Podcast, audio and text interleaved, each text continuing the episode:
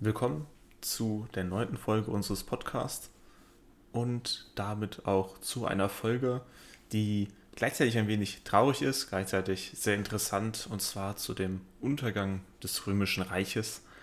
Und wir beleuchten heute die, den Epochenzeitraum des Dominats und das ist von 284 bis 565 nach Christus. Ich werde auf verschiedene Punkte eingehen, warum das Römische Reich untergegangen ist und mal kleine Anekdoten dazu erzählen. Ich wünsche Ihnen dabei viel Spaß und los geht's.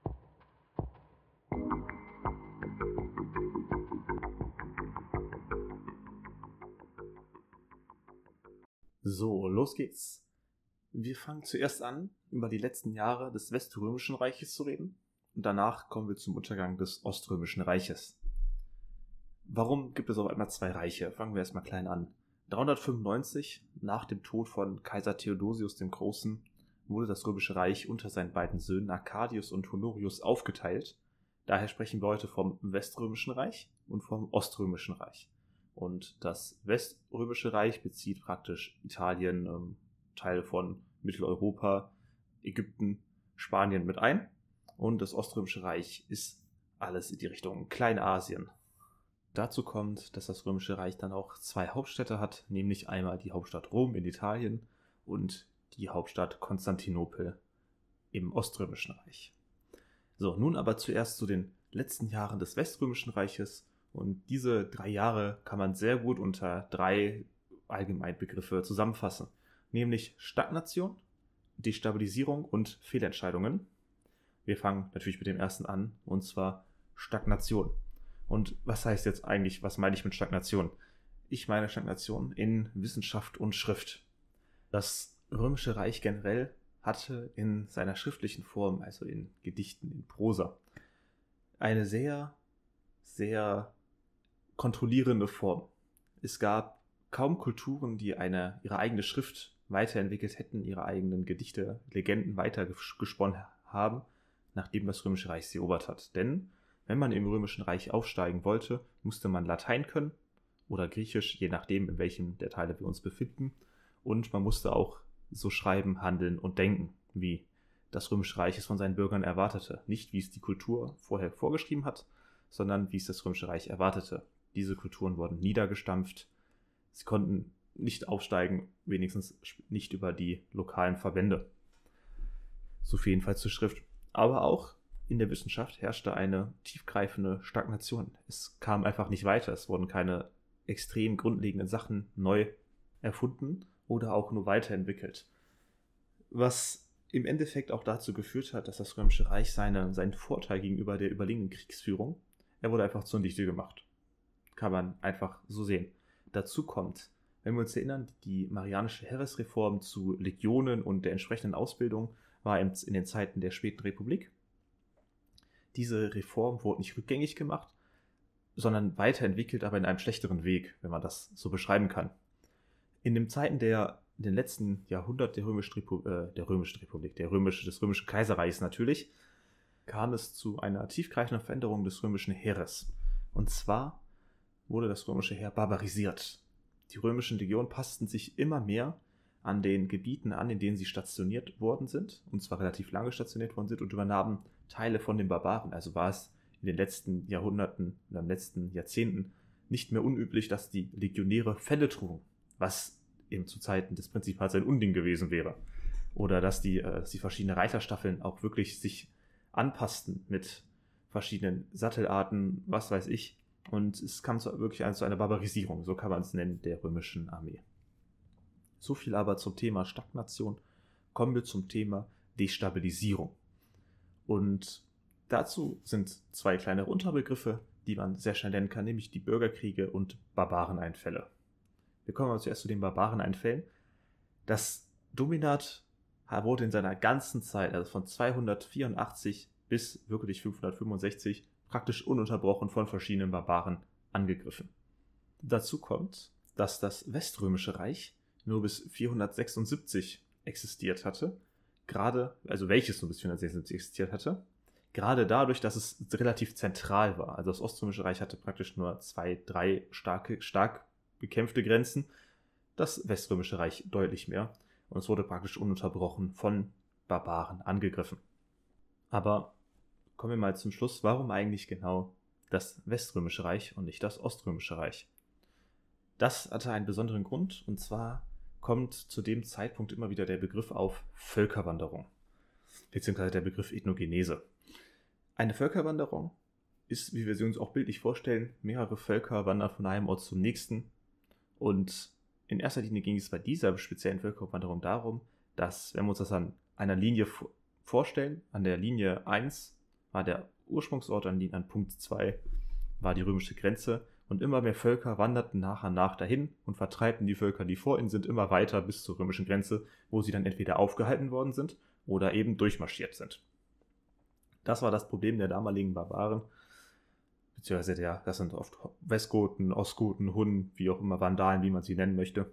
Und relativ schnell musste natürlich eine Lösung her, weil so konnte es natürlich nicht weitergehen. Die römischen Legionen konnten nicht dauerhaft an der, an der ähm, Donaugrenze, an der Rheingrenze, je nachdem, wo sie halt eben war, sein und die Barbaren dort aufhalten, denn es kamen immer wieder neue und das schafft keine Armee auf Dauer.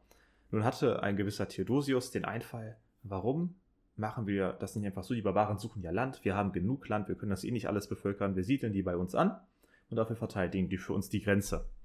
Was natürlich an sich ein sehr guter Gedanke ist, würden sich die Barbaren, aber auch die Römer, die Römer haben auch viele, viele Entscheidungen in der Hinsicht getroffen, würden die sich daran halten. Tat natürlich keiner, Kyle hat sich an seine Abmachung gehalten und dadurch schlug dieser Plan fehl, aber dazu gleich noch mehr. Die Barbaren wurden so stark, ich nenne sie jetzt Barbaren, um eben aus der römischen Sicht zu beschreiben, die Barbaren wurden so stark, dass die Vandalen einmal komplett durch heutigen Gebieten natürlich ausgehend Deutschland, Frankreich, Spanien bis nach Nordafrika durchzogen, durch alle Gebiete einmal durch und sich dann auch in Afrika festsetzten. Also die Vandalen waren nicht nur so stark, dass sie nur plündern konnten, nein, sie konnten auch dieses komplette Königreich dann, es wurde dann zu einem Königreich befestigen, und zwar unter den dann ab dem König Geiserich, und zwar ab 429. Also Sie sehen schon, diese Barbarenfälle waren wirklich die ganze Zeit. Nicht nur um, an bestimmten Teilen, sondern es wurde wirklich, sagen wir mal, der, der Geiserich, der fing ab 400 an und der kämpfte sich dann 30 Jahre einmal durch das komplette Gebiet. Mal angenommen. Ich Ganz genau, ob das jetzt 400 war, wahrscheinlich nicht. Aber auf jeden Fall ab 429 waren die Vandalen in Afrika unter König Geiserich, welcher dann auch mit der mächtigste Anführer der Barbaren dann wurde. Also er nahm auch zum Beispiel äh, Rom ein, mit seinen Vandalen, setzte sich aber in erster Linie in Afrika fest. Das ist gleich noch wichtig.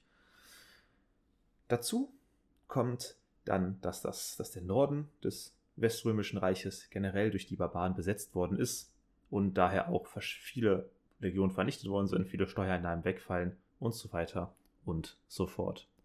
Kommen wir nun aber zu dem zweiten Punkt, nämlich den Bürgerkriegen. Das Römische Reich hatte mit relativ vielen Bürgerkriegen zu kämpfen. Einmal gegen sein jetzt Widersacher, das Oströmische Reich, musste das Weströmische Reich teilweise kämpfen. Zum anderen dadurch, dass die Bürger diese extremen Steuerbelastungen nicht mehr tragen konnten so wie das halt damals in der Antike war und vielleicht auch heute nochmal so sein wird. Kommen wir nun aber zum dritten Punkt, nämlich den Fehlentscheidungen. Wir sind immer noch nur beim Weströmischen Reich. Wieder in Erinnerung, das Oströmische Reich hatte andere Gründe, teilweise andere Gründe, wobei die Gründe teilweise auch auf das Oströmische Reich passen. Und zwar traf gerade das Weströmische Reich zwei sehr, sehr große Fehlentscheidungen. Zum einen war das ein gewisser Afrika-Feldzug gegen den eben erwähnten König Geiserich. Und es gab eine Barbaren, die auch eben erwähnte Barbarenansiedlung. Wir fangen erstmal mit der Barbarenansiedlung an, denn die war vorher. Und zwar unter Kaiser Theodosius, dem, der wurde auch Theodosius der Große genannt. Und er gestattete zuerst den Westgoten, sich anzusiedeln. Und ähm, zwar im Gebiet des heutigen Deutschland. Und das war in erster Linie ein sehr revolutionärer Plan. Kann man so sehen, kann man auch so sagen. Ist natürlich mega schlau zu seinen Feinden zu sagen, komm, ihr sucht Land, wir haben Land, dafür helft ihr uns.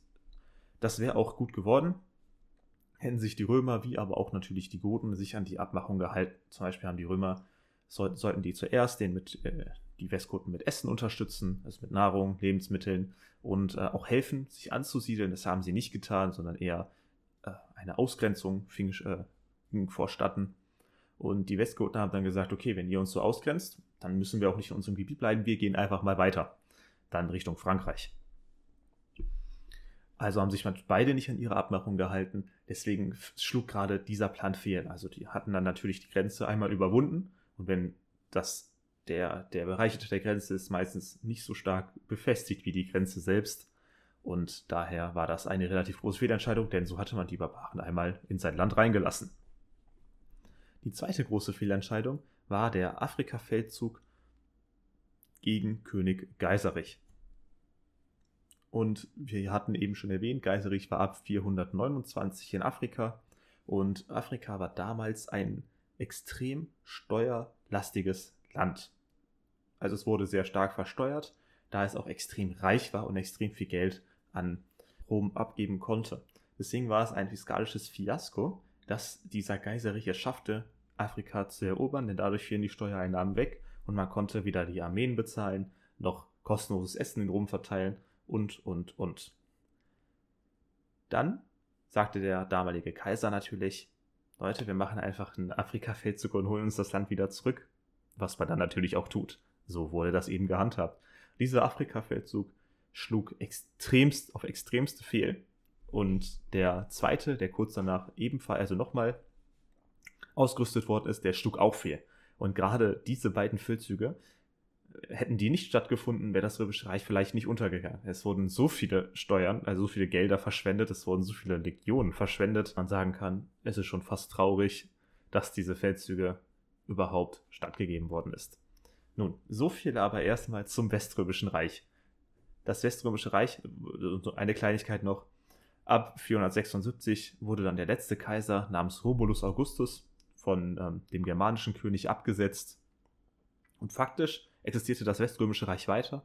Nur für uns endet es ab diesem Zeitpunkt, denn der Romulus Augustus war faktisch der letzte Kaiser. Also der, der Germane, der das, der Germanenkönig wurde dann auch nicht Kaiser genannt, sondern halt eben König. Für die damaligen Leute jedenfalls war das, war das kein so krasser Umschwung wie für uns. Also für uns endet da das Römische Reich. Das hat damals so die Bürger dann natürlich nicht geändert. Das ging nahtlos weiter. Ob jetzt der eine Kaiser heißt oder König, war den normalen Bürgern auf dem Land oder in der, in der Stadt natürlich komplett egal.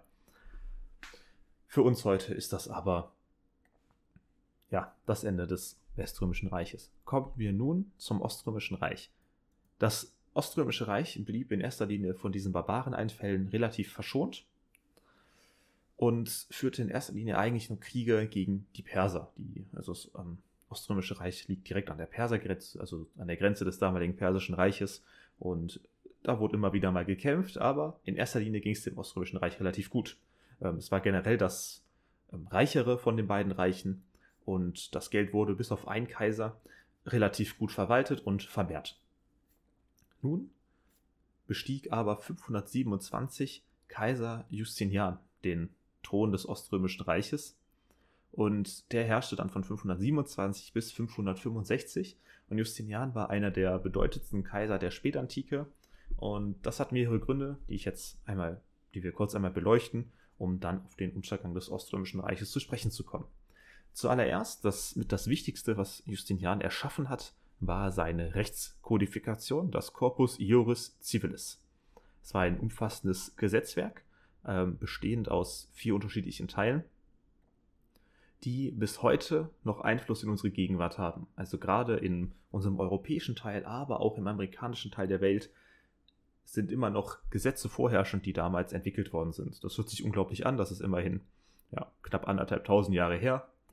Es ist aber trotzdem so. Also das Gesetzwerk hat heute noch Einfluss in die Gegenwart, um nur mal zu zeigen, wie umfassend dieses Gesetzwerk damals war. Also das war das Ding der damaligen Zeit. Dazu war Justinian beziehungsweise sein, sein Feldherr Belisarius, beide zusammen, waren extrem kriegerisch, also extrem erfolgreich. Justinian führte mehrere Kriege, die Perserkriege, Vandalenkriege, Gotenkriege und auch Kriege in Spanien. Und wir überlegen uns, das Oströmische Reich war immer noch in Kleinasien, also in, in die Richtung Kleinasien, und eroberte trotzdem Afrika, also im Vandalenkrieg, die in Spanien, in den Spanischen Kriegen und in den Gotenkriegen, also das war in Italien, die, die Goten hatten Italien besetzt, eroberte dazu noch Italien. Allein das zeigt, wie, wie reich einmal das Oströmische Reich war, dass es sich diese Feldzug leisten konnte und zum anderen, wie extrem erfolgreich die Legionen dann immer, immer noch waren. obwohl sie sich eigentlich nicht krass weiterentwickelt haben. Nun, diese Kriege selbst gingen über mehrere Jahrzehnte und führten dazu, dass das Oströmische Reich extrem geschwächt worden ist. Und zwar nicht durch die Legionen, die benutzt wurden, durch die Soldaten, die gefallen sind, sondern in erster Linie wurde das äh, Geld, das Geld technisch geschwächt. Also es war einfach nicht mehr so viel Geld da wie zuvor, denn solche Kriege sind damals wie auch heute relativ teuer.